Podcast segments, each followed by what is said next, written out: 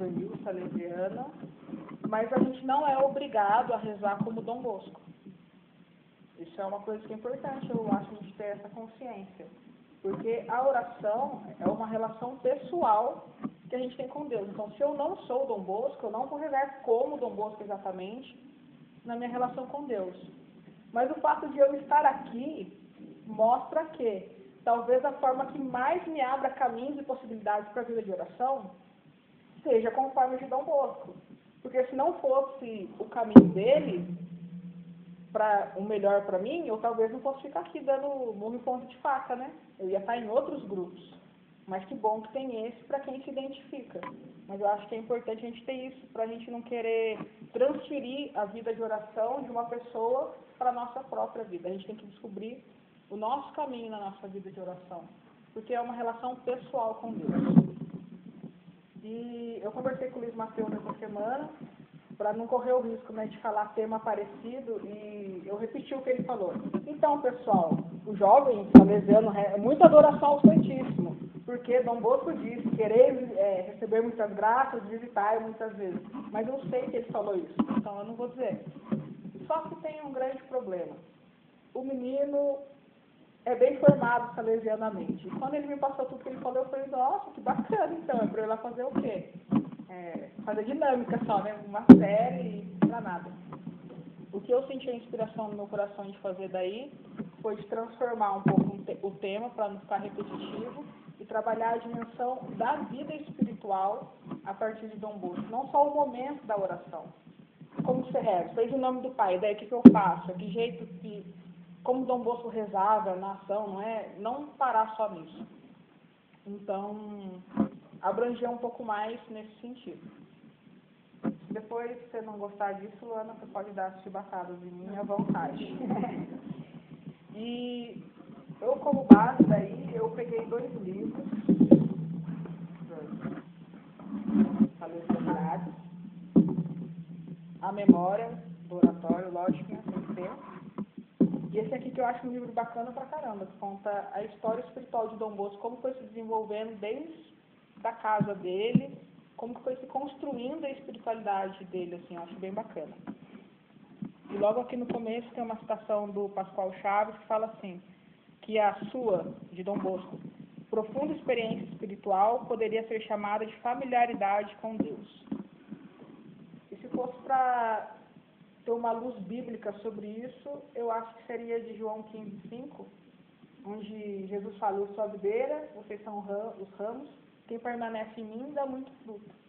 Porque se é da familiaridade com Deus, é porque Dom Bosco esteve sempre muito ligado a Deus.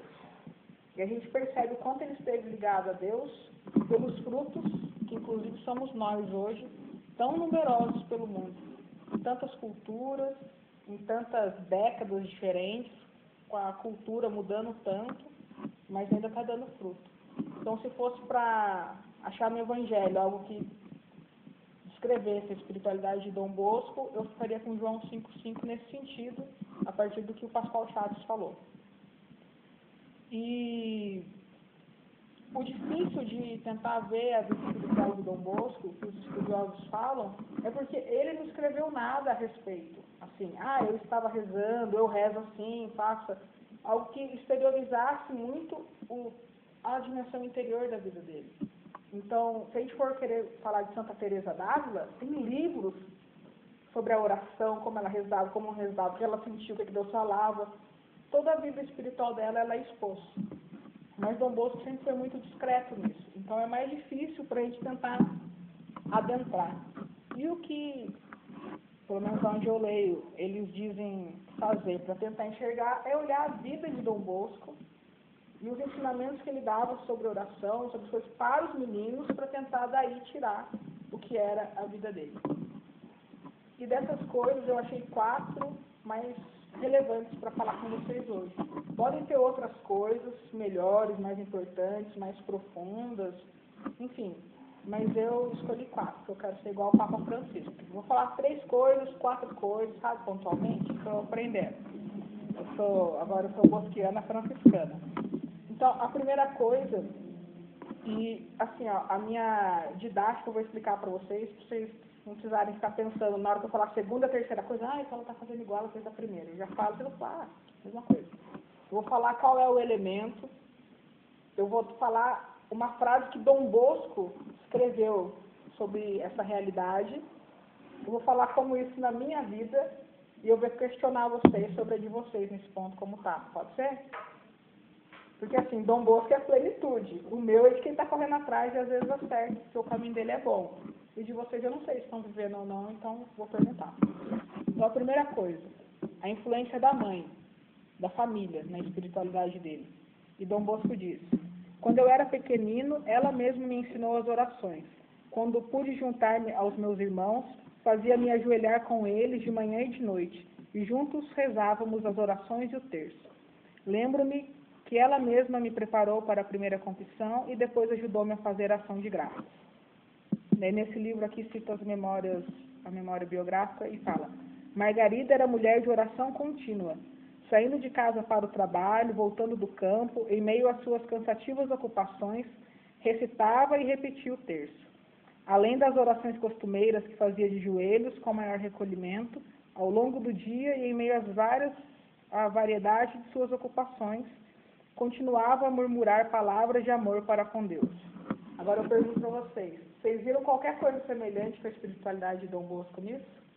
Uma contínua oração, estar sempre, estar tá trabalhando, estar tá indo, estar tá voltando, mas estar com o coração voltado a Deus, buscando a conexão com Deus, manifestar amor por Deus. Eu enxergo isso em Dom Bosco. Vocês enxergam até onde vocês conhecem Dom Bosco? Então a gente vê uma grande influência, a gente lança a luz sobre a Mamãe Margarida, a gente consegue enxergar bastante da vida de oração, da forma como Dom Bosco foi formado. Na minha família, é, desde que eu tinha, sei lá, sete anos, estava na primeira série, eu estudava no Objetivo Júnior, meus pais me deixavam na escola às sete da manhã, vinham para missa às sete e meia. Então, eu não tenho memória dos meus pais não indo à missa todo dia cedo. Porque eu tenho pouca memória, né? Então, esse tempo de escola eu não tenho muita, mas enfim. Eu lembro sempre o quê? Essa referência. Fui na missa hoje, já foi na missa hoje? O dia começa indo na missa, depois vai trabalhar. Tenho isso. E isso, lógico, influenciou a minha história. Então, quando eu fui chegando à idade da razão, assim, de crisma e de assumir o meu compromisso, eu quis começar a vir à missa todos os dias. Só que de manhã eu tinha aula, então eu queria vir à noite. E meus pais tinham que me trazer, eu morava aqui no Esplanada, mas eles ficavam meio assim, eu, menina, sozinha de noite, vindo a pé pra missa, volta tarde, né, o bairro, né, ruas desertas. E o diretor falou, nossa, hoje não precisa ir, isso já foi ontem, foi todo dia. Eu falei pra minha mãe, ah tá, e o negócio é bom, só você pode todo dia. Então eu não posso todo dia porque você não quer me levar e não me deixa ir sozinha, mas é tão bom que eu não posso. Meu Deus do céu, por que, que a gente vai falar essas coisas da filha, que é bom, não sei o quê? Levantou, estava assistindo televisão, veio me trazer na missa e buscar depois para eu poder participar. Eu percebo uma característica forte que a minha família deixou em mim, a missa diária. O meu avô, até os 90 e vários anos dele, ele parou agora esse ano de fazer isso, por questão de saúde mesmo, ele ia à missa todos os dias por décadas. E às seis e meia da manhã. Ele com 85, 90 anos, seis e meia da manhã é a missa dele, lá no Mar Imaculado. Ele falou assim, vô, não nada o dia inteiro, vai na missa cinco da tarde, né? Para que seis e meia da manhã, ele fala. Porque as coisas mais importantes têm que ser feitas primeiro. E se eu deixo de seis e meia, mas cinco da tarde chega uma visita, eu fico sem missa? Então, primeiro as coisas mais importantes. Depois a gente vê o resto. Então, eu percebo na minha história esse negócio. É missa todo dia e garante isso. Eu faço a minha agenda diária pensando em que missa eu vou. O resto que se ajeite a missa. Agora eu pergunto para vocês. É, o que tem de herança familiar boa, de piedade, oração, de devoção, que vocês receberam, mas que de repente não estão vivendo. Porque às vezes a gente quer fugir e buscar a espiritualidade dos outros, referência nos outros. Mas é bom que a gente também pense na nossa vida de oração a partir daquilo que a gente recebeu. Uns recebem uma carga grande, outros recebem menos. Mas será que também vocês já não receberam coisas boas assim da família e puxa, na minha família quando era criança a gente sempre rezava o terço junto, né? E faz meses que eu não rezo um terço nem sozinho. Puxa vida, né? Era uma coisa de família boa. E vai dizer que não é a espiritualidade do jovem salesiano ter devoção Mariana? Recorrer à Virgem Maria? Então a gente não precisa ficar só buscando fora daquilo que é a nossa história, agregar mais coisas para a nossa vida de oração. Pode ser que já tenha coisa que a gente só precisa ter. Nossa, também é isso, né? Eu posso ser mais aquilo que eu me proponho na minha juventude de busca de espiritualidade, se eu der mais valor a essa realidade. Então, fica a pergunta. Segunda coisa, a questão da contemplação na ação. Sim, mas não só. Desde a infância de Dom Bosco, ele sempre foi dado ao recolhimento e à oração. Quando ele trabalhava no campo, ele sempre tentava dar um jeitinho ter um horário, encostar a enxada para ele falar com Deus.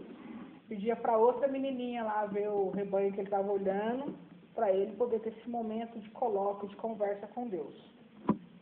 De uma informação que eu tive, não nos meus inícios de amor com Dom Bosco, mas mais tarde, é que durante 31 anos, com exceção de dois anos que não teve, mas não por causa de Dom Bosco, Dom Bosco fazia anualmente é, o retiro na casa dos jesuítas, no santuário de Santo Inácio. E quem sabe conhece a espiritualidade jesuíta, é uma espiritualidade de contemplação mesmo, de levar você a meditar com a palavra, com as coisas, o discernimento interior antes de agir. Então a gente vê um Dom Bosco que durante 31 anos fez 29 retiros nessa busca. Depois de ter fundado os salesianos, ele ainda fazia os retiros e levava clérigos com ele.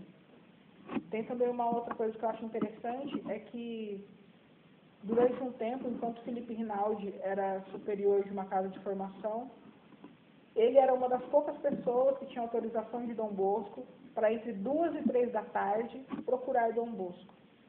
Porque entre duas e três da tarde era quando Dom Bosco se recolhia no quarto para rezar. Se ele tivesse em Valdoco, se ele tivesse em qualquer outra casa salesiana ou em retiro, das duas às três era o momento dele pessoal de oração. Felipe Rinaldi conta que várias vezes ele precisou ir falar com Dom Bosco. Quando ele chegava, a cena que ele se deparava era de Dom Bosco profundamente interiorizado rezando, com mãos postas, coração em Deus plenamente. O meu tempo de maior intimidade com Deus não é hoje, infelizmente, estou na busca de voltar a ser. Mas é quando eu conseguia todos os dias fazer adoração ao Santíssimo às 11 horas da manhã. Eu me propus a viver uma hora eu dei o nome de santa, sem adoração não tem almoço. Então, todos os dias eu falava, caramba, que fome, mas eu não fui fazer adoração, é agora que eu vou então. Eu tinha que ver o Santíssimo por A minha fome maior tem que ser dele, não tem que ser de arroz com feijão. E, e eu morava bem próximo à catedral, ali perto na praça. Nossa, tem que fazer adoração. Para eu poder almoçar depois. Só que daí você vai pegando gosto na coisa. Eu já falava, ah, 10 e meia, né? Por que eu vou deixar para ir 11 e pouco? Não, já vai e eu ia adorando muito mais. E quanto mais intimidade eu tinha com o Santíssimo Sacramento, mais a minha vida pessoal de oração era fecunda e mais o meu apostolado, na hora que eu me dava para os outros, que eu ia estar junto, nas horas que eu estava com a minha família, em qualquer outra coisa. Tudo fluía muito mais. Agora a pergunta é, vocês também têm buscado na vida de oração, aqueles momentos a sós com Deus? Ou vocês pegam carona? Eu vou na missa do padre fulano, que ele reza do jeito que eu rezo melhor. Ele está pegando carona na oração do padre, que reza a missa daquele jeito. Eu vou em tal grupo porque lá eu me identifico com isso. Então você está pegando carona lá do grupo. Mas o seu momento com Deus? A oração comunitária é importantíssima, senão seria em vão toda a liturgia, que é o momento de rezar junto, seriam em vão os grupos de espiritualidade dos mais diversos são importantes, a gente tem que viver bem a oração comunitária. Mas a gente não pode viver só de oração comunitária. O resto duas vezes por semana, na missa de domingo e sábado no grupo. Tá, e o resto? Faz o quê? Você vive sozinho, sem Deus? Então, como está a vida de cada um nessa dimensão da busca por intimidade com Deus? E é sim do jovem salesiano muita busca por adoração ao Santíssimo. Isso eu sei que o Luiz Matheus já falou semana passada, por isso eu não vou ficar batendo nessa tecla, mas com certeza tem mais formas de oração pessoal que podem ser desenvolvidas. A leitura orante da palavra também é uma situação muito favorável para desenvolver uma espiritualidade pessoal de encontro com Deus, contínua, assim, cotidiano. Então, fica aí mais uma questão para pensar. Como tem sido a relação de cada um individualmente com Deus. Agora, outra questão, a questão das amizades espirituais, que é diferente de amigos que eu fiz na igreja. Porque as amizades espirituais, Dom Bosco enxergava como um instrumento para a nossa santificação. E eu, na minha longa jornada, eu já, quando eu vinha no grupo, e era muita gente que vinha, tipo 400 jovens todo sábado e tudo, eu tinha uma galera que vinha para o grupo para se encontrar, para depois sair juntos e fazer as mesmas coisas que qualquer outro jovem faria. Você falar, ah, são minhas amizades espirituais. Não são. São as amizades que você encontra na igreja, mas não são espirituais que não te levam para o céu. Então tem essa diferença. As amizades são daí que podem servir como instrumento para a santificação. E Dom Bosco diz: Durante minhas primeiras quatro classes, tive de aprender por minha conta como tratar os colegas. E aqui fica uma dica bacana. Dividira-os em três categorias: bons, indiferentes e maus. Esses últimos devia, devia evitá-los absolutamente sempre, assim que os conhecesse. Com os indiferentes, havia de entreter-me por delicadeza e por necessidade.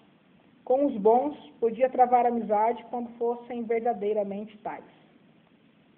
Depois, falando sobre essa realidade, dizem: esses colegas devotos e virtuosos proporcionavam a Dom Bosco conselhos, estímulos e bons exemplos.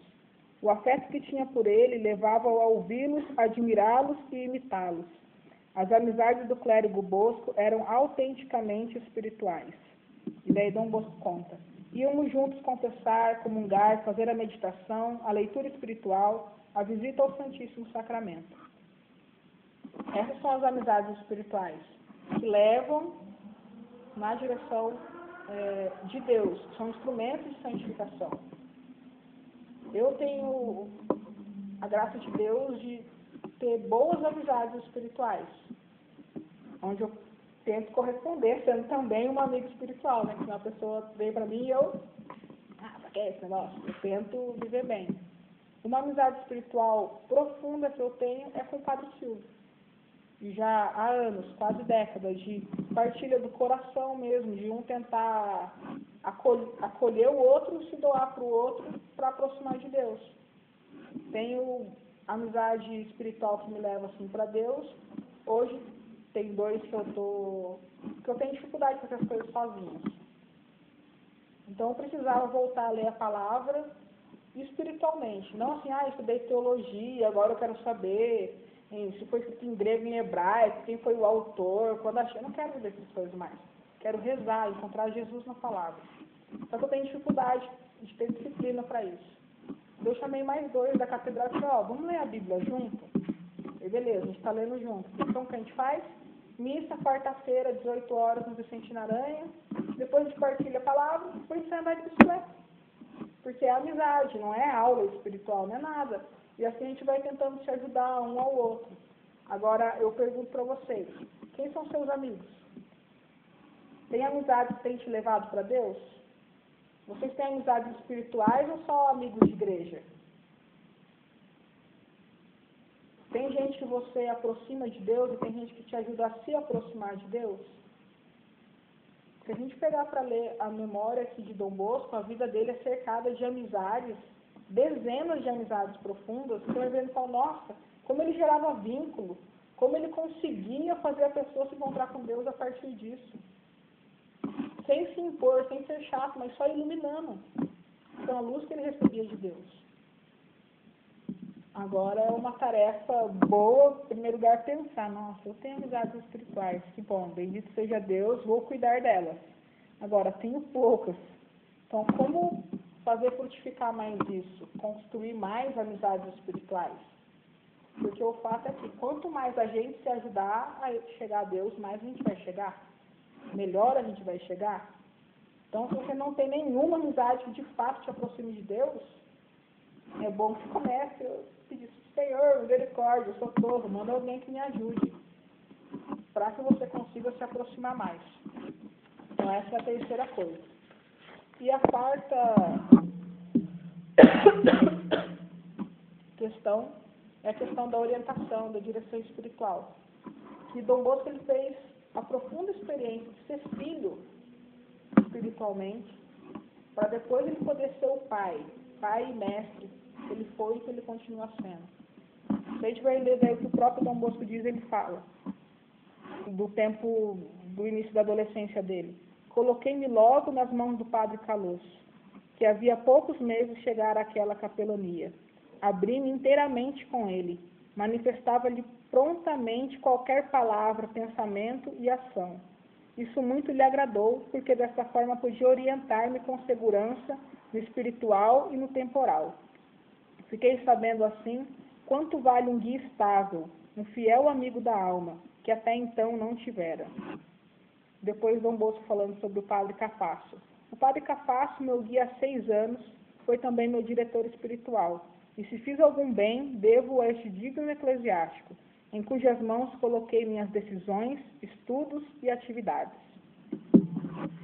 Dom Bosco também falava da importância de ter um confessor fixo, né? Acho que é quando ele escreveu a história do jovem Francisco Bezuco, que é um oratoriano, ele escreveu sobre isso. Eu fiquei, quando eu li né, a história do Bezuco lá, eu fiquei com esse negócio, falei, preciso de um confessor. Que o Dom Bosco falava, você vai se confessa com um, é um médico da sua alma. Ele começa a pensar qual é o seu tratamento. Daí, na hora que você voltar nele, para ele continuar, você procura outro confessor, que vai recomeçar o seu tratamento. Daí você procura, você nunca anda, nunca vai chegar em cura de nada espiritual, porque você sempre está começando o tratamento. E tem ainda o sinal aparecido, né, que é mais fácil, me conhece, confessa sai um mutirão de confissão, e com o padre Valdir, que é cego, porque ele vai te reconhecer. Não, e tem muito disso. Só que a pessoa, ela, ela para nessa, nesse orgulho espiritual de que, pô, mas eu vou falar para ele, ele vai saber todos os meus pecados sempre, você tem de novo a mesma coisa. Não, você vai pecar sempre a mesma coisa, só que você vai falar para pessoa diferente. Como que vai te ajudar a vencer? Então, Dom Bosco falava disso. Falei, caramba, eu preciso de um confessor fixo, estável, né? Eu esperei durante um tempo Deus me ajudar a achar abençoada a alma, né? E encontrei. Quando eu encontrei, eu acabei encontrando mais que um confessor. No meu caso, o meu confessor acabou se tornando meu diretor espiritual e meu amigo. E meu pai daí, que é o padre Rinaldo da Catedral. E já faz acho que nove anos que ele é o meu confessor e todo o resto. Então eu pude perceber que de fato, na medida que a gente tem um confessor estável, que a gente recorre a alguém como filho espiritualmente, dando a essa pessoa a autoridade da paternidade ou da maternidade espiritual, de fato tem um crescimento na gente. Primeiro porque sempre que eu busco a confissão, eu falo, nossa, vou pecar a mesma coisa de novo, nossa, já, na gente gera isso, nossa, eu vou evitar pecar só para não precisar confessar com o padre a mesma coisa, né? A gente tem isso. E segundo, porque ele vai conhecendo a nossa alma. Ele vai falando, ó, vem mais pra cá, toda vez que você está indo da sala pro quarto, você chuta o sofá. Então quando você for da sala pro quarto, ou você vai mais pela parede esquerda, ou quando você estiver na sala, já empurra o sofá para você não chutar tanto. Agora, se você vai confessar cada vez com um, fala, nossa, mas ficou o pé chutando o sofá, ai, que dó. Aí você volta, foi de novo, ai, que dó. Não, quando é estável, ele já fala, muda o sofá de lugar, anda mais para o outro lado, você não tropeçar, abre o olho antes, não passa correndo. Então, o quanto isso ajuda na nossa vida espiritual. E a minha vida espiritual teve esse ganho enorme a partir do momento que eu vi que Dom Bosco se dava dessa forma, que era a dica que ele dava. E daí, outra coisa que eu falo para vocês. Quando vocês confessam, eu parto do princípio que confessem sempre, pela vida sacramental, maior auxílio da juventude, sacramento da Eucaristia e da confissão, que Dom Bosco falava. É cada vez com um padre, é com o padre mais surdo, mais cego, mais. que a gente procura isso, né? Vem mutirão de confissão, porque aqui tem mais fila. Do padre cego vira a esquina. e do próprio pároco, você fiquei medo, que, nossa, ele vai saber o que eu toquei de novo, não sei o quê, tem essas coisas. Mas vocês têm buscado a, a confissão como? Cada vez que um padre ter um confessor estável. Eu não estou falando que você é o padre da paróquia, todo mundo tem que ir atrás. Não. Você pode conseguir encontrar um bom confessor, sentar na paróquia. Isso não te faz menos paroquiano. Você pode isso. Mas aqui é o lugar que tem que suprir essa vida sacramental. Mas se você se identificar com outro, o Padre Rinaldo foi meu confessor e diretor espiritual durante acho que seis ou sete anos, comigo participando da Sagrada Família. Eu coordenando o GORD e era ele o meu confessor, meu diretor espiritual. E nunca falou, vem pra cá, sai, larga lá. Não, é, não precisa ter esse perigo. Porque eu sabia que esse era meu lugar. Então, essa questão. E uma questão que caminha próximo, mas não necessariamente é a mesma coisa, é a questão da direção espiritual. Quando a gente olha para Dom Bosco, a gente vê que ele aproveitava o momento que ele atendia os meninos em confissão para dar orientação espiritual. Porque o jovem precisa de alguém que ilumine o caminho por onde ele está passando, precisa desse auxílio para entender as mudanças interiores, os questionamentos. Então, no caso de Dom Bosco, ele exercia esse papel com os meninos também já durante a confissão sacramental. Mas o que eu queria ressaltar é que às vezes a gente fica parado nisso, nossa, de um padre para ser meu diretor espiritual, preciso de um padre. Não, você não precisa um padre. Você pode ser uma madre. E você pode, e não precisa necessariamente é, ser consagrado. Podem ser pessoas que tenham mais experiência na vida espiritual que você, que você confie, tenham condição humana e espiritual de te ajudar no seu caminho. Mas o importante é que ninguém pare na metade do caminho sozinho sem saber o que fazer, porque, ah, estou perdido, então fico parado. Não, você tem que se achar e se muitas vezes você precisar da ajuda de alguém, é bom que você tenha essa pessoa para que você conte. Não é para que seja uma bengala sua. Nossa, deixa eu ligar para o Padre Rinaldo saber se eu posso falar lá no grupo sábado à tarde. Padre, eu posso ir? Ah, então eu vou. Não é isso. São as questões que precisam de discernimento, de clareza, de exortação, de correção. Não é dependência. Então, isso também é uma coisa bem importante e que, a partir da minha experiência com o Dom Bosco, que eu vi acontecer na vida dele, eu recomendo porque eu vejo que pode ser luz para a vida espiritual de todo jovem, de todo mundo. E é isso que eu tinha para falar.